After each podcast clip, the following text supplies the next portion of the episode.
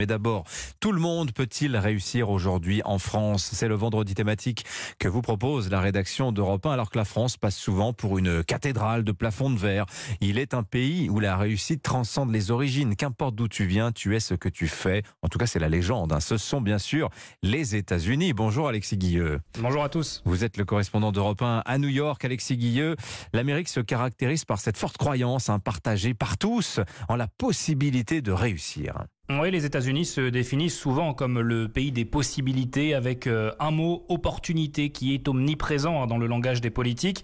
C'est une promesse qui euh, attire depuis des générations. Euh, Yair Bodbol est chercheur français originaire de banlieue parisienne.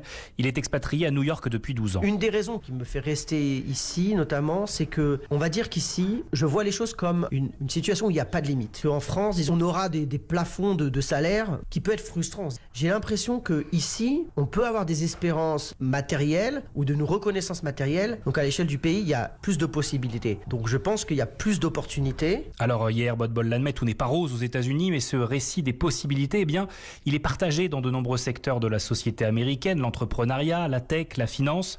J'ai pu discuter avec Mark Rank, économiste à l'université de Saint-Louis, spécialiste de la pauvreté et des inégalités.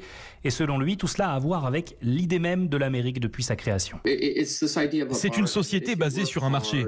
Si vous travaillez dur, si vous jouez selon les règles, vous aurez une vie décente. C'est une des idées clés derrière le rêve américain.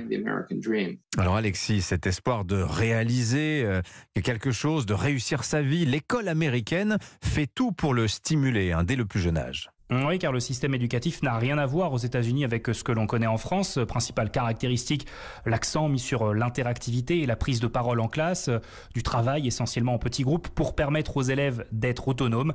Jeffrey Weber est professeur dans un lycée public new-yorkais. On essaie d'être aussi positif que possible. On se concentre vraiment sur l'apprentissage social et émotionnel. Les élèves vont parler à leurs camarades devant la classe, partager leurs idées de manière quotidienne. C'est pour faire en sorte que les les élèves soient autonomes, à l'aise et se surpassent. C'est ce qu'on essaie de faire. Voilà, c'est comme cela que l'enseignement américain donne des clés à la jeune génération pour l'inciter à prendre des initiatives dans une société très concurrentielle. C'est l'apprentissage social et émotionnel. C'est vrai que c'est très différent de l'école de France. Ah oui, parce qu'il y a quand même un revers euh, de la médaille, Alexis. Les inégalités, on le sait, sont très importantes aux États-Unis, bien plus qu'en France. Hein. Oui, elles sont de plus en plus prononcées à cause d'emplois précaires, par exemple sans assurance santé. La société américaine est même plus inégalitaire que la plupart des sociétés européennes. Il ne faut pas oublier qu'en 2016, Donald Trump se fait élire après avoir dit au cours de sa campagne que le rêve américain était mort.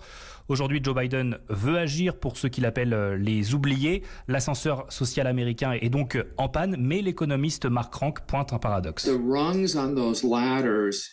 Les barreaux de l'échelle sociale se sont espacés et il est devenu plus difficile de l'escalader. Pourtant, les gens conservent cet espoir. Ils ne veulent pas l'abandonner. Cet optimisme a toujours été une tendance très forte de l'idéologie américaine. Et donc, il y a encore cette croyance, cette forte croyance que les choses vont s'améliorer, même si les faits contredisent ces convictions. Alors pour Marc Rank, l'une des solutions serait un financement fédéral de l'éducation, car aujourd'hui, il y a des milliers de districts scolaires aux États-Unis et ce système ne fait qu'amplifier les inégalités. L'enquête d'Alexis Guilleux, le correspondant d'Europe 1 aux États-Unis. Merci beaucoup Alexis, 7h46. Europe Matin.